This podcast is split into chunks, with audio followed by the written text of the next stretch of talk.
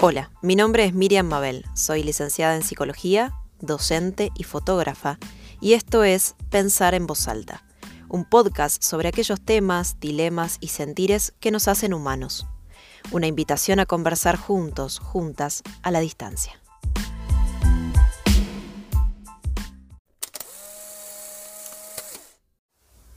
He pensado a menudo en esta escena. Un atardecer de cuando yo empezaba a ser adolescente y estaba en mi dormitorio apenada por, supongo, algún novio. Mi padre entró, se sentó a mi lado y me dijo que todo lo que tenía que hacer para dejar de estar triste era pensar, una por una, en todas las escenas que me habían provocado esa tristeza. Que repasara el dolor una y otra vez hasta gastarlo. Hasta que cuando pienses en eso ya no te produzca nada, dijo. Después se levantó y se fue. ¿Pudo haberme aniquilado? Pudo. Me dio, en cambio, templanza y voluntad de sobreviviente. Hay un poema llamado Desiderata del poeta chileno Claudio Bertoni que dice, Piensas que despertar te va a aliviar y no te alivia. Piensas que dormir te va a aliviar y no te alivia. Piensas que el desayuno te va a aliviar y no te alivia. Piensas que el pensamiento te va a aliviar y no te alivia. Piensas que hacer un trámite te va a aliviar y no te alivia. Piensas que el sol te va a aliviar y no te alivia. Piensas que llover te va a aliviar y no te alivia. Piensas que conversar te va a aliviar y no te alivia. Piensas que oír las noticias te va a aliviar y no te alivia. Piensas que el tiempo te va a aliviar y no, y no te alivia. El dolor es el Dios que a menudo nos convoca. Cuando toca caminar en medio de un valle de sombra de muerte, cuando no está claro qué parte de mí soy yo o el monstruo que me habita, sé, lo sé, que nada alivia. Ni despertar, ni dormir, ni tomar desayuno, ni pensar, ni hacer un trámite, ni el sol, ni la lluvia, ni hablar, ni quedarse muda. Así que cuando nada salva, en ese lugar donde siempre estoy sola y son las tres de la mañana, no busco alivio.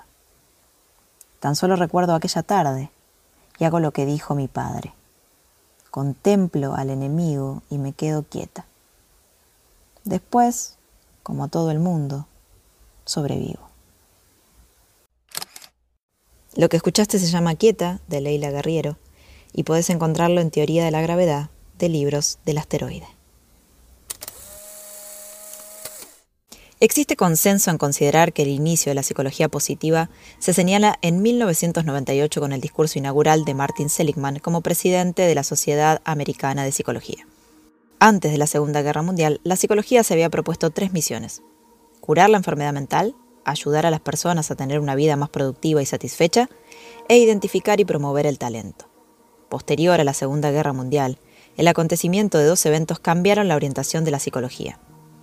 En 1946 se creó la Administración de Veteranos y muchos psicólogos se abocaron al tratamiento de la enfermedad mental. Y en 1947 se fundó el Instituto Nacional de Enfermedades Mentales, haciendo que muchos investigadores consideraran relevante el estudio sobre las diferentes psicopatologías. En parte el surgimiento de la psicología positiva es un intento de continuar con estas misiones olvidadas. En el mencionado discurso inaugural, Seligman declara que su mandato tendrá como objetivo enfatizar el interés hacia una psicología más positiva. La psicología no es solo el estudio de la debilidad y el daño, es también el estudio de la fortaleza y la virtud. El tratamiento no es solo arreglar lo que está roto, es también alimentar lo mejor de nosotros. De la mano de este marco teórico, sin embargo, se instalaron discursos exageradamente optimistas que exigen como deseables cualidades y actitudes ideales y por ende imposibles frente a situaciones adversas. Hace unos días una colega, arroba María Pía-psicóloga, publicaba un descargo sobre discursos pseudo espirituales y optimistas del tipo el otro no me hiere, el otro solo me muestra dónde tengo que sanar. La cuestión con estas frases es que más allá de la intención de quien la enuncia, pueden contribuir a naturalizar situaciones de violencia, revictimizar y culpabilizar al destinatario del mensaje. El otro es otro y no hay posibilidad de escapar a cierta vulnerabilidad que se hace presente frente a un vínculo, claro que sí. Ahora, creer que la estupidez y la maldad pueden resultar necesariamente pedagógicas es otro cantar. Hoy vamos a hablar de uno de los lemas de entrenamiento emocional, que es lo que sucede conviene. Sí. Si sucede conviene. Si sucede conviene, ¿no? Lauren Berlant, académica y crítica cultural estadounidense, aborda en sus trabajos la dimensión afectiva de la esfera pública. En 2011 publica El optimismo cruel. Tomando la gran narrativa del sueño americano, resumidamente esos ideales que guían la cultura y la sociedad de los norteamericanos y que se refieren a las oportunidades de prosperar y tener éxito para lograr una movilidad social ascendente bajo cualquier circunstancia, explica que allí se condensa este optimismo cruel, una condición por la cual lo que se desea es en realidad un obstáculo para nuestro florecimiento. Dice Cecilia Macón en el prólogo. El optimismo cruel es así una expresión afectiva del progreso, esa marca de la modernidad por la que el hilo teleológico hacia algo mejor parecía más o menos garantizado. Sin embargo, este tipo de optimismo no solo nos sumerge en una incapacidad para reaccionar ante aquello que nos oprime, sino que además es experimentado como si fuera meramente individual.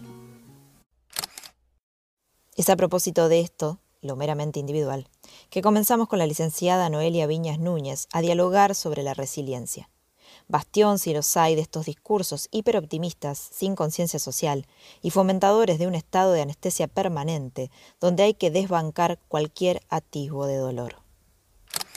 Si sucede, conviene. Si sucede, conviene, ¿no?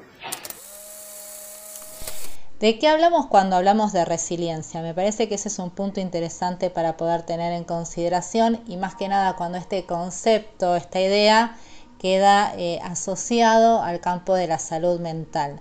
Me parece que es interesante poder empezar a pesquisar ahí qué implicancias eh, ético y políticas, no partidarias, pero sí políticas, tiene eh, el uso de, de este concepto en el área de la salud mental. ¿Qué implica ser resiliente? Quiero que te des cuenta el poder de resiliencia que tenés. Eres remador, no eres gaucho, eres resiliente, ¿entendés? Así que no me digas que bueno poder, porque vos podés, todos los días poder. Si buscamos en Google el significado de la palabra resiliencia, lo que vamos a encontrar es que hace alusión a las capacidades que tiene un individuo, una persona, un sujeto, ¿no? De poder em, reponerse ante eh, situaciones adversas de la vida, ¿no? Y seguir adelante. Esa sería más o menos la definición. El tema es que acá cuando hablamos de resiliencia eh, se pone en juego otro concepto eh, también ¿no? de la psicología muy importante que tiene que ver con lo traumático ¿no? y los efectos de lo traumático. ¿A qué nos referimos para hablar en criollo cuando hablamos de eventos traumáticos, efectos traumáticos? Bueno, pensemos en eh, eventos, situaciones de la vida que implican para el sujeto un antes y un después, hay un corte a partir de ese evento, ya nada es lo mismo. Entonces es ahí, ante ese tipo de situaciones, que se podría estar hablando de eh, acciones resilientes, ¿no? de un desarrollo resiliente eh, por parte del sujeto. Digamos, me parece interesante poder pensar si la resiliencia entonces eh, esto, ¿no? ¿Qué implica? ¿Qué es ser resiliente? ¿no? ¿Y qué eh, implicancias eh, ético y políticas tiene a la base? ¿Por qué? Porque hasta no hace mucho hubo un intento de crear una subsecretaría de resiliencia con intención de mejorar el humor social post pandemia, ¿no? Me parece que desde ese lugar poder pensar si la resiliencia es un concepto de moda, qué implica y si podemos pensar la resiliencia como una capacidad meramente individual que tiene un sujeto o no la tiene, ¿no? Digamos, alguien tiene herramientas, eh, es o no es resiliente, o si eh, ese, eh, digamos, esa capacidad resiliente tiene que ver con lo colectivo, ¿no? Con el contexto. Porque tal vez un sujeto ante determinadas situaciones muy difíciles de la vida no encuentra herramientas, pero en la red y en la comunidad ¿no? y en lo colectivo encuentra alguna vía posible para hacer frente a esa situación y salir adelante.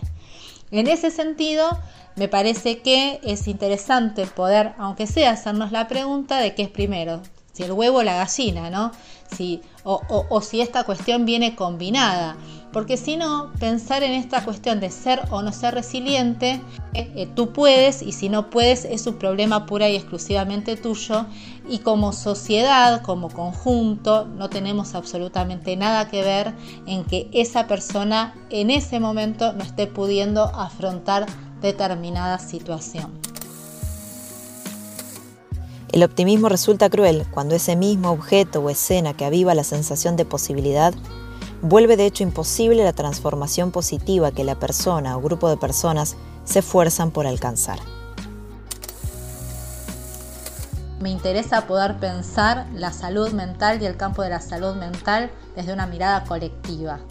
Eh, sí, por supuesto, y lo sabemos, hay determinadas características determinadas, eh, no sé, estructuras eh, que dependen de cada sujeto y que son propias, pero no es sin el conjunto. Y tanto el empeoramiento de determinado cuadro eh, psicológico, psicopatológico, mejora o empeora también en pos del contexto, ¿no? de lo social. Entonces no es una cosa sin la otra. De alguna manera, aparentemente parecen ser ¿no? Eh, acciones desde lo colectivo, pero que apuntan a lo individual, ¿no? Apunta a que vos puedas, ¿no? Digamos, nosotros te damos las herramientas, los tips para que salgas adelante. Y si no podés salir adelante, es pura y exclusivamente responsabilidad tuya. ¿Será que no podés? ¿Será que no te da la capacidad resiliente? Ahí hay como también una desresponsabilización y más me parece en estas cuestiones que han tenido que ver con la pandemia y con el desastre, ¿no? Y cuando hablamos eh, de humor social y viviendo algunas situaciones bastante complejas en relación también a, a lo económico y a cómo, bueno, cómo se viene estando, me parece casi hasta una falta de respeto por momentos, ¿no? Y un desligarse. Bueno, nos ocupamos de ayudarte a vos a buscar la manera en que vos encuentres tus herramientas para ver si vos podés resolver, ¿no? Tu terrible eh, problema de autoestima post pandemia después de haber quedado tal vez devastado, ¿no? Haberte quedado fundido, haberte quedado sin laburo, haberte separado. Bueno, te ayudamos y te damos los tips a ver si vos podés, ¿no? Nosotros no tenemos nada que ver en esta. Y eso me parece un nivel de perversión y de crueldad eh, enorme. E, este es el lugar que se le da a la salud mental. Eh, muy, muy eh, banalizada, muy chiquito, ¿no? Apuntando a esto, a las capacidades individuales de cada quien sin considerar el contexto social que es lo que está generando este humor eh, desfavorable, si se quiere, ¿no? Más depresivo, porque bueno, es muy difícil poder proyectar a futuro porque se están empezando a decantar y, a evaluar después de dos años de pandemia todo lo que se ha perdido, eh, todo lo difícil que ha sido y lo difícil que sigue siendo hoy por hoy proyectar a futuro. Entonces, eh, apuntar a la salud mental desde estas acciones me parece que es otra vez no solamente banalizar nuestro trabajo y nuestro lugar, sino que es nuevamente corrernos de, de las incumbencias que tenemos porque, bueno, cualquier gurú puede decirte que vos podés y que nada, que la vida es linda y que hay que aprovecharla y que hay que salir adelante, pase lo que pase. Y bueno, y si no podés, también es violento, porque esto queda puramente en vos, en tu capacidad o incapacidad para salir adelante. Y la realidad es que las personas en estos dos años y pico de pandemia han atravesado situaciones muy difíciles en la vida y no siempre se puede salir adelante, no siempre se puede ser resiliente, no es necesario serlo. Eh, yo acompaño familias que, bueno, que atraviesan situaciones a veces muy dolorosas, como las pérdidas de un hijo. Me parece de una enorme violencia eh, una frase como él, si sucede conviene. No, si sucede conviene cuando a vos te conviene, ¿no? Cuando justo cae eh, la situación ideal para acomodarse en esa frase. Pero a veces, si sucede, te destroza. Lejos está de convenirte.